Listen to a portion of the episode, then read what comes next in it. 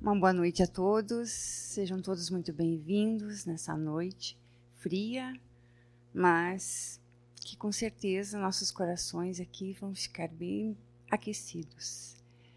Hoje eu irei abordar o tema Mulheres no Evangelho e, ao fazê-lo, eu gostaria de abordar da mesma forma amorosa e poética que o espírito Amélia Rodrigues o fez no livro que foi psicografado por Divaldo Franco e se chama Primícias do Reino.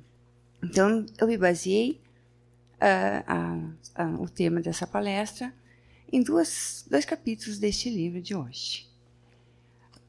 O Evangelho é a boa nova de Deus para a humanidade, pois ele representa o esforço do alto em implantar aqui na terra o seu reino de amor. Jesus sempre manteve uma relação com as mulheres que cruzaram o seu caminho. Em toda parte haviam muitas delas que o acompanhavam. Enquanto Jesus fazia suas pregações, elas estavam lá ajudando, acolhendo os desvalidos, os necessitados, abrandando as dores dos doentes do corpo e consolando os doentes da alma. Outras mulheres que também cruzaram o caminho do Mestre receberam dele a bênção da cura. Essas histórias, cujos nomes sequer sabemos, aparecem nos textos dos evangelistas. E seus exemplos são também um grande aprendizado para todos nós. Hoje eu quero falar aqui sobre duas dessas histórias. Duas mulheres cujos, cujos exemplos de transformação, de abnegação, exemplo de força de vontade e fé, que pode nos inspirar e também promover em nós as mudanças que Jesus espera. Aqui neste mapa nós podemos ver como era a Palestina na época de Jesus. Quero fazer um pequeno contexto histórico para que a gente possa entender um pouco a situação em, em que ocorreu o primeiro caso que eu vou aqui abordar, a primeira história. O conflito que havia entre judeus e samaritanos, entre os povos da Judéia e Samaria, durante a época de Jesus, não começou ali, ele já vinha de muito tempo antes, já remontava ao Antigo Testamento.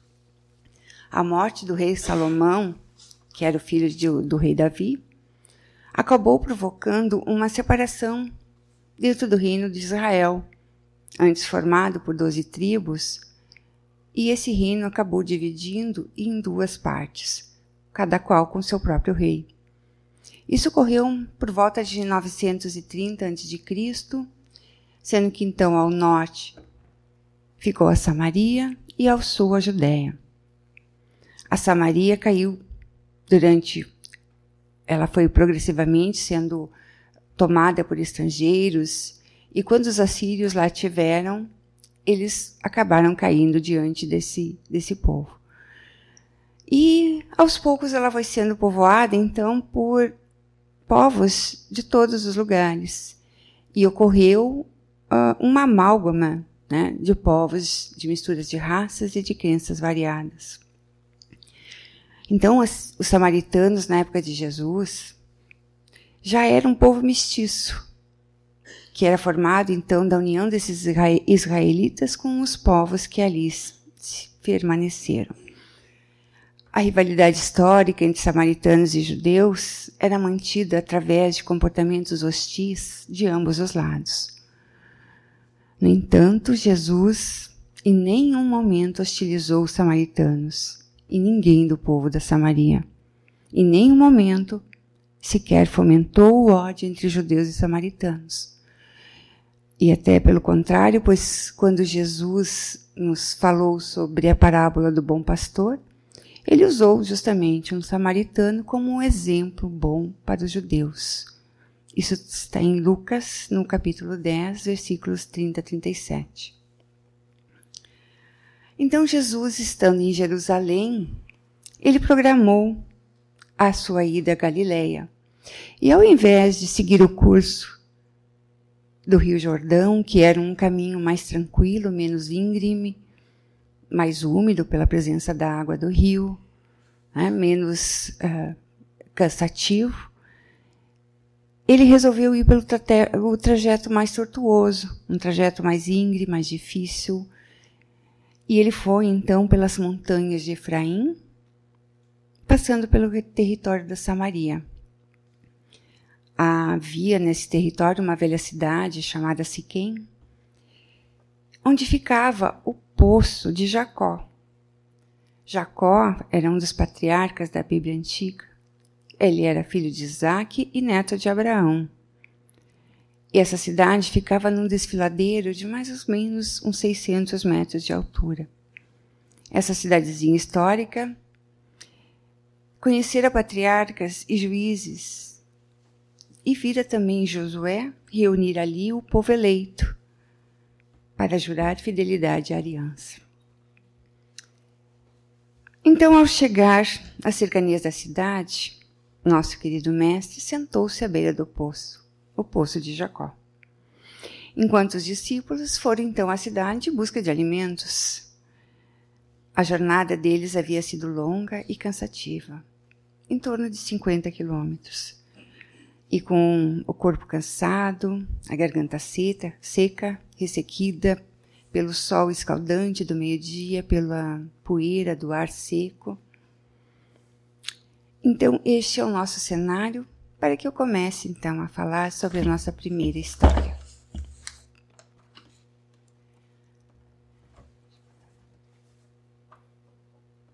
A mulher da Samaria. Vinha ela com um cântaro no ombro, mergulhada nas suas íntimas inquietações. Eis que ela descia em direção ao poço de Jacó em busca da água, naquele sol a pino. E ao se aproximar, ela se surpreende, pois ali estava um forasteiro, um judeu, que a olhava com um olhar de quem parecia que estava aguardando ela. Ali estava Jesus, que, cansado da viagem, lhe pede: Dá-me de beber. Nossa, que homem é esse que se atreve a dirigir a palavra a uma mulher? Naquela época, ninguém ousava fazer isso em público, na rua, sequer dirigir uma palavra à sua esposa, sua filha ou sua irmã. Isso não era o comum. Mas desconfiada, ela pergunta: como sendo tu judeu, me pedes de beber a mim, que sou mulher samaritana? E, e ao dizer isso, ela ressalta não só as divergências entre judeus e samaritanos, mas também a questão cultural entre homens e mulheres. Jesus sabe, ele reconhece as dimensões que separam esses dois povos. Não seria a primeira vez que ele provocaria um escândalo afrontando os costumes da época, como nos coloca Amélia Rodrigues nos seus livros. Mas ele tem uma mensagem a dar e ele veio ali para passar essa mensagem, que é uma mensagem conciliadora, uma mensagem conciliadora e consoladora. Então Jesus lhe diz: Se você conhecesse o dom de Deus e quem está lhe pedindo de beber, você é que lhe pediria, e ele daria a você a água viva. Água viva. E a mulher fica inquieta. E surge aquela dúvida: Senhor, não tens o balde? O poço é profundo. De onde vais tirar a água viva? Certamente não pretendes ser maior do que o nosso pai Jacó, que nos deu este poço e do qual ele bebeu junto com seus filhos e animais. E Jesus lhe responde: Quem bebe dessa água vai ter sede de novo, mas aquele que beber a água que eu vou dar, este nunca mais terá sede. E a água que eu lhe darei vai se tornar dentro dele uma fonte de água que jorra para a vida eterna. E a mulher lhe diz: Senhor, dá-me dessa água, para que eu não tenha mais sede e nem precise vir aqui para tirá-la. Será que ela entendeu o real sentido das palavras de Jesus? Ou será que ela simplesmente desejava se libertar dessa tarefa árdua de ir buscar água diariamente no poço? Mas quando aqueles olhos meigos a fitaram, o amor expressado, expressado naquele olhar, penetra fundo no seu espírito e ele lhe diz: Vai, chama teu marido e vem cá. O que será que Jesus quis dizer com esta palavra, com esta frase? Qual a informação, qual o ensinamento que ele queria nos passar com isso? Bom, ela se perturba, era uma pecadora. Será que ele o sabia? Com certeza. Esse era justamente o tormento íntimo dessa mulher. O quanto ela se sentia ferida e humilhada nos seus amores. E com as lágrimas escorrendo na sua face, demonstrando toda a tristeza interior, ela lhe diz: Eu não tenho marido. E Jesus diz: Tens razão em dizer que não tens marido, pois já tiveste cinco, e agora o que tens não é teu marido. Isso disseste com verdade. Senhor, vejo que és um profeta.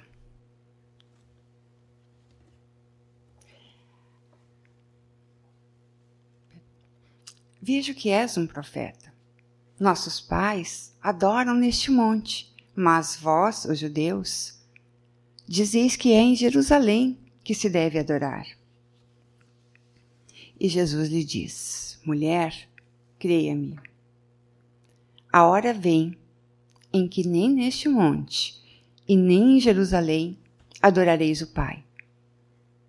Vós, os samaritanos, adorais o que não conheceis nós adoramos o que conhecemos, pois a salvação vem dos judeus. Mas vem a hora, e ela chegou, em que os verdadeiros adoradores adorarão o Pai em espírito e verdade, pois o Pai procura a tais que assim o adoram. Deus é espírito e importa que os que o adoram o adorem em espírito e verdade.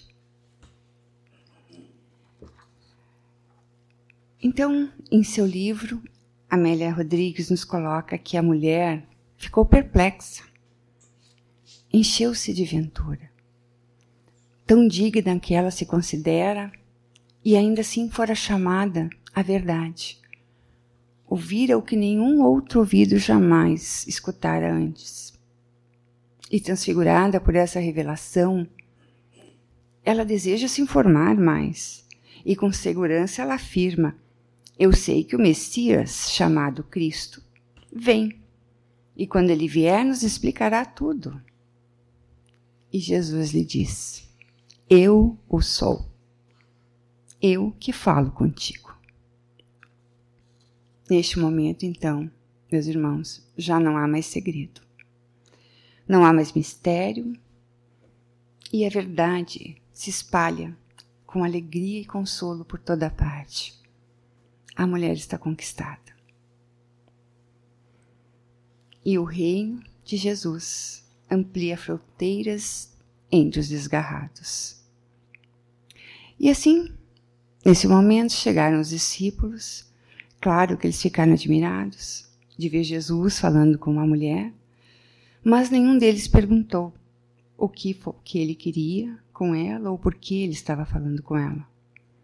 Então, ela, deixando seu cântaro, foi até o povo da cidade e disse: Vinde, vede um homem que me disse tudo o que tenho feito. Poderia ser este o Cristo? E eis que o povo todo veio ter com ele. João, capítulo 4, de 6 a 30. Jesus ficou ainda mais dois dias no território da Samaria, fazendo as suas pregações, curando os doentes, os enfermos do corpo e os enfermos da alma também. Ele espalhou a certeza da vida além da vida. E esse povo que haviam tinham as restrições em relação aos judeus, creiam, creiam nele. Todos diziam crer em Jesus e por tê-lo ouvido, sabiam que verdadeiramente ele era o Cristo, o Salvador. Então, meus irmãos e queridos amigos, Jesus nos oferta o Evangelho. Ele é a nossa água viva, é a boa nova, é o ensinamento contido em cada palavra, por ele proferida. É no Evangelho que encontramos a nossa fonte, a nossa água viva, e essa fonte ela é inesgotável, pois o ensinamento do Mestre Jesus está lá. Para todos. O encontro com Jesus, nós temos a oportunidade de, nos depararmos com os nossos problemas mais íntimos, com os nossos medos e também com todos os tormentos que nos enfraquecem e nos debilitam em nossa existência terrena. Meus queridos irmãos, é preciso ter fé, ter força de vontade para promover as mudanças que são importantes e também necessárias para a nossa evolução. Para conseguir isso e também avançarmos em nossa existência. Então vejam, meus irmãos, Jesus tinha um encontro marcado e não foi por acaso que ele fez aquele caminho tortuoso em direção a Samaria. Não foi por acaso que ele ficou ali no posto esperando enquanto os seus discípulos foram até a cidade. Então, isso tudo aconteceu para que essa história ficasse eternizada no Evangelho e que a gente aprendesse também com ela.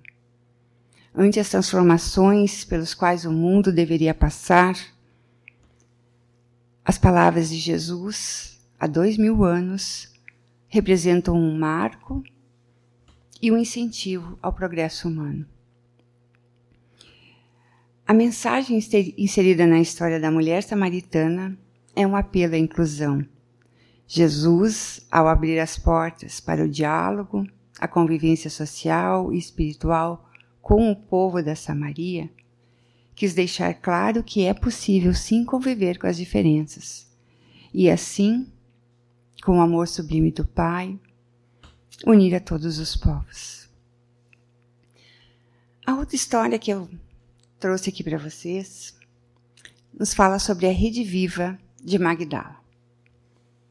Em Lucas capítulo 8, 1 e 3 versículos, nos diz o seguinte: Depois disso, Jesus andava por cidades e povoados, pregando e anunciando o Evangelho de Deus.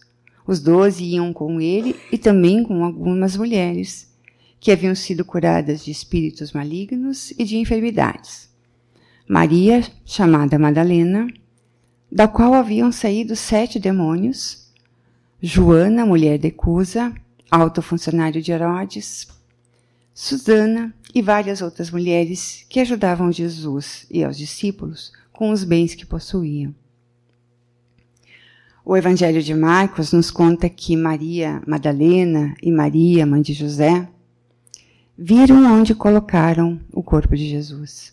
Passado o sábado, Maria Madalena, Maria, mãe de Tiago, Salomé, compraram aromas para irem ungir o corpo de Jesus. Muito cedo, no primeiro dia da semana, logo depois do nascer do sol, foram ao sepulcro. Diziam uma às outras: Quem removerá a pedra da entrada do sepulcro? Mas olhando, viram que a pedra, que era muito grande, já estava removida. Tremendo e assombradas, as mulheres saíram e fugiram do sepulcro. Nada disseram a ninguém, pois temiam Tendo Jesus ressurgido no primeiro dia da semana, apareceu primeiro a Maria Madalena, da qual tinha expulsado sete demônios. Partindo ela, anunciou-o àqueles que tinham estado com ele e que os quais estavam tristes e choravam. Quando ouviram que Jesus vivia e que tinha sido visto por ela, não acreditaram. Então estavam Marcos, capítulo 15, versículo 47, capítulo 16, versículos 1 a 4 e 8 a 11. Mas Jesus vive. Então, pelas palavras da nossa veneranda espírita Amélia Rodrigues, neste livro do Divaldo Franco, vamos ver então como se passou essa história. Vejam que a Maria Madalena se debulhava em lágrimas e ficava conjecturando, olhando aquele sepulcro aberto. O que será que aconteceu? Por que, que o tiraram daqui? Onde levaram seu corpo? Joana de Cusa, Maria, mãe de Marcos e as outras companheiras desceram à cidade. Estavam preocupadas e nervosas com o desaparecimento do Rabi. Pedro e João ainda assim subiram, foram lá constatar os fatos e viram que realmente a pedra havia se removido e o túmulo estava vazio. Estarrecidos voltaram então à cidade. Maria ficara ali chorando. E, em dado momento, ela escuta: Mulher, por que choras? Quem buscais? Primeiro momento ela não percebe, ela não reconhece Jesus. Mas ele lhe chama Maria e ela responde: Rabone. Rabone significa mestrezinho em hebraico. E aí a alegria, deslumbramentos tomou conta dela pois o mestre estava ali, à sua frente, vivo. E ele lhe disse: Não me detenhas, vai para meus irmãos e dize-lhes que eu sigo para meu Pai e vosso Pai, meu Deus e vosso Deus. A felicidade que esmagava-lhe o coração, muito rapidamente pôs-se de pé e saiu correndo em direção àqueles que estavam lá reunidos no cenáculo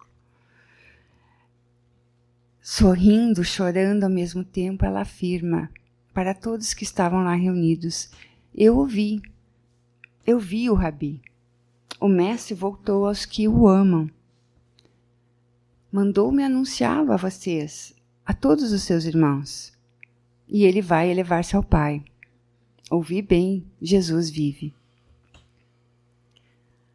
Maria, mãe de Jesus, lhe diz: Conta-me, filha. Fala-me tudo, meu filho, e voltou? Está vivo? E antes que Madalena pudesse responder, eis que uma voz muito forte bradou: Não o creio. O mestre morreu e deixou-nos nessa dificuldade, a sós. Não creio na sua volta. São só mesmo vendo.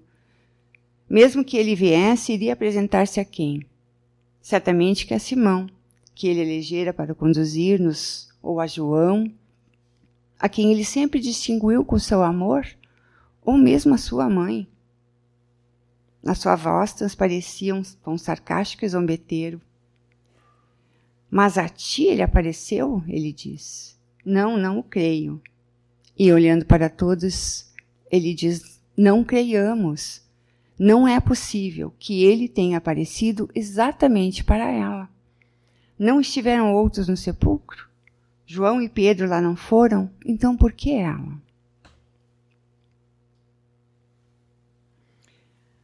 Então, meus queridos irmãos, acho que a gente consegue identificar esse apóstolo que fez as afirmações. Divaldo, em suas palestras, que, onde aborda os temas aparados pela espírita Amélia Rodrigues, ele afirma que realmente o espírito que bradou essas palavras foi Tomé espírito não, né? o apóstolo. Então, esse mesmo apóstolo, ele também só quis acreditar que Jesus estava vivo no momento em que pôs as suas mãos nas chagas de Cristo. E com essas palavras, ele criou um clima muito inóspito, muito ruim entre todos. Maria recuou porque as indagações de Tomé foram muito cruéis. Mesmo assim, com grande esforço e vencendo o medo e o próprio sofrimento, ela lhe diz: É verdade. Mesmo que não creais, eu o vi, apesar da minha antiga e infeliz condição. A mim me apareceu há pouco o Rabi. Eu creio, filha, acentuou sua saudosa mãe. Secreto pressentimento me diz que meu filho vive. Eu creio, porque sei que a nossa dor e saudade estão com ele, como a sua saudade demora em nós. Então, meus irmãos, por que ela? Essa reflexão. Porque Jesus ressuscitado aparece para ela Maria Madalena. Quando Tomé questiona por que ela, obviamente que ele estava se referindo à vida que ela tinha no seu passado, antes de promover a transformação que ela o fez em sua vida. Então, esse processo de transformação de Maria Madalena, mudando completamente o curso da sua vida, aconteceu naquele momento em que ela se encontrou com Jesus. Era natural que duvidassem da palavra dela, afinal ela era uma mulher, havia sido uma mulher da vida, uma mulher abjeta, uma mulher que usava né, das suas, do seu corpo para promover festas na sua casa, no seu palacete na cidade de Magdala, ela, enfim, promovia muitas festas de paixões, de vícios, com muitos dos viajantes que passavam por lá. Só que ao ouvir as palavras de Tomé, ela foi recordando deste passado, da sua vida antes de conhecer Jesus. E foi lembrando daquele momento onde, através do encontro com Ele, a transformação em sua vida ocorreu. Então, como eu disse para vocês, Magdala era uma cidade onde havia muito comércio, havia também muitos mercadores, era um centro de negócios, mas também um centro de prazeres, onde lá os viajantes então iam em busca de festas e prazeres mundanos. Maria Magdalena, depois de dolorosas e rudes experiências, ela conseguiu sim ter o seu local, o seu palacete, que aliás era muito bem uh, luxuoso, tinha muitos pertences, tinha uma vida, digamos, boa, no sentido terreno. Só que a vida dela era vazia, sem sentido, e cada vez mais ela percebia isso. Apesar da sua casa rica, das preciosidades, ela se sentia vazia. E muitas vezes ela permanecia só, não abria sua residência para os visitantes. E nessas noites longas de solidão, ela parecia escutar vozes. Eram as vozes daqueles demônios que Jesus depois retirou dela. Aqueles espíritos zombeteiros que quase sempre a enlouqueciam, pois atormentavam através daquele processo chamado obsessão. Apesar da sua beleza imensa, ela era invejada, mas também detestada por muitas mulheres da região. Mas ela, naquele período ali que antecedeu o encontro com Jesus, ela já demonstrava sinais de cansaço da vida que levava. E ela não queria mais aquilo para ela. Aquilo não lhe trazia mais alegria. E o seu coração permanecia vazio. Amélia Rodrigues nos diz que ela era um, uma pessoa que tinha um coração muito generoso. Ela gostava de ajudar e, por ser infeliz, compreendia muito bem a dor dos sofredores. Ela se apiedava das aflições dos desditosos. Frequentemente dava dinheiro e ajudava aqueles que batiam à sua porta, seja em busca de ajuda, seja em busca de guarida. Em dado momento, quando Jesus esteve em Cafarnaum, alguns dos, dos seus servos, dos seus empregados, foram ouvir o ensinamento de Jesus. E eis que, após esse, esse, esse momento, a uma serva em especial veio até ela e lhe disse: O rabi, hoje ele vai pernoitar aqui perto em Cafarnaum Ele ama os sofredores, ele confabula com todos. Não importa as impurezas que possuem, não importa o quão dignos ou indignos sejamos, ele atende a todos. Senhora, vai lá, vai vê-lo. Mas ela, cheia de dúvidas, sabe que pensa na sua condição e acredita que Jesus não vai recebê-lo. O quão diferente ela era, e então aquela serva lhe diz: Senhora, ele diz que vem encontrar a todos. Ele vem encontrar o que está perdido. Ele é a porta da redenção.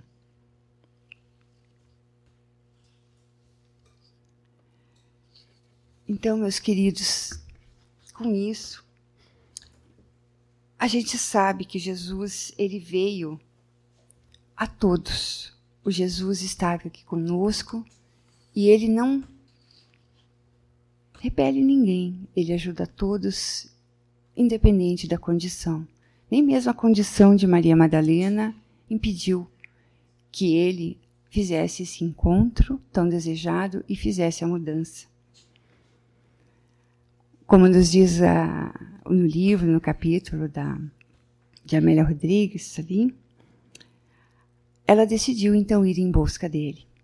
A noite balouçava luzes miúdas do firmamento, no escuro, quando uma embarcação então singrou as águas do rio e foi em direção a Cafarnaum. Então vejam, o diálogo fora breve. Toda uma vida, porém, perpassou nele. E ao retornar, ela não era mais a mesma pessoa. Estranha e poderosa transformação imprimira no seu íntimo esperanças e ideias novas, dantes jamais sonhadas. Então vejam esta frase: Sentira-se morrer enquanto o ouvia, e sentia-se viver enquanto retornava. Então vejam que sentia-se morrer enquanto ouvia era aquela mulher daquela vida em que ela levava até aquele momento. Aquela mulher rica, porém infeliz, movida pelas paixões mundanas, mas com uma vida sem sentido. E ali, a partir daquele encontro, houve uma transformação, pois ela, a partir deste momento, deixa toda a sua vida para trás e promove uma grande transformação. Ao reconhecer Jesus, ela trocou as suas vestes, que eram lindas, ricas, de seda. Trocou pelas roupas simples, desfez-se dos bens e seguiu a Jesus. A revelação do amor verdadeiro, a suavidade na voz do Galileu e seu doce olhar penetraram fundo nos mais profundos esconderijos da sua alma ela, Madalena, transformou-se na mulher que seguiu os passos de Jesus e os seus ensinamentos. Onde quer que o mestre estava, aquele vulto de mulher o seguia, pois agora encontrara o verdadeiro sentido para a sua existência terrena. Mas por que ela? Então, o título do capítulo, A Rede Viva de Magdala, que foi magnificamente colocada pela Amélia Rodrigues no livro, nos indica o porquê. Essa mulher definitivamente ressurgiu. Ela, em sua trajetória, traz o símbolo efetivo da ressurreição. E essa transformação ocorreu durante a sua vida terrena. Ela não deixou a oportunidade passar. E no momento em que pôde se confrontar com a verdade, ela ressurge deixando para trás aquela sua vida vazia e sem sentido. Então vejam que daquele abismo onde ela se encontrava, ela se apoiou numa luz, a luz divina do Mestre. E essa luz, ela teve coragem de usá-la para reconhecer os erros, para superar as dificuldades para deixar todas as suas sombras e os seus medos para trás. Também nós podemos fazer isso, nos amparar na luz do Mestre Divino Jesus. Também nós podemos, através do nosso arrependimento sincero, redirecionar a nossa trajetória para o bem, dando um novo significado para a nossa existência. E depois de Jesus ascender aos céus, Maria ainda teve a oportunidade de reparar os seus erros na própria pele. Deus permitiu que ela se encontrasse com um grupo de leprosos, onde ela permaneceu junto com eles, onde ela adoeceu junto, sofreu as dores da doença na própria pele. E com muita firmeza, com muita determinação, pôde fazer com que aquele povo, rejeitado por todos pela sua doença, também pudesse ouvir e entender a voz e os ensinamentos que foram nos dados por Jesus. Sempre ao final da tarde ela se reunia com eles e passavam os ensinamentos, contava as histórias, as parábolas, fazia a pregação do Evangelho de Jesus àqueles pobres infelizes. Então, meus queridos,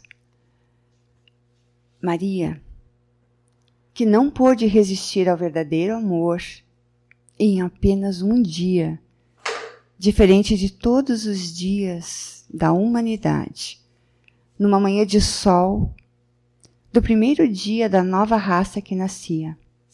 Maria de Magdala transformou-se na mensageira da ressurreição, a emissária divina para a boa nova do reino de amor que se estabelecia na terra. Rede viva desde quando conhecer, ao morrer às portas de Éfeso, demandou a vida nos braços de Jesus, aquela cuja experiência e amor total ao Mestre são lições vivas, vencendo os séculos. E assim, com essas palavras, a gente pode entender então que essa história de Maria Madalena, com esses inúmeros exemplos, e assim também a história da mulher de Samaria, nós podemos então refletir a respeito da nossa compreensão daquilo que nos aflige e entender também que os comportamentos que as outras pessoas que não são iguais aos nossos podem sim ser diferentes. Mas se a gente perceber o quanto Jesus foi em relação a todos, a cada um que cruzou o seu caminho, ele sempre teve respeito, ele sempre tratou a todos com o valor que cada um possuía naquele momento. Mas sempre também incentivando o progresso, incentivando a mudança de cada um. A cada cura que ele promovia, ele dizia: vá e não peques novamente. Ou seja, faça a mudança na sua vida, para que não voltes a sofrer. Então, esse mesmo sentimento Jesus tem para conosco. Ele nos aguarda, ele espera que nós também promovemos, promovamos a mudança necessária em nossas vidas seguindo seus passos. Ele, junto com o Pai, nos aguarda em seu reino. Muito obrigada a todos pela atenção.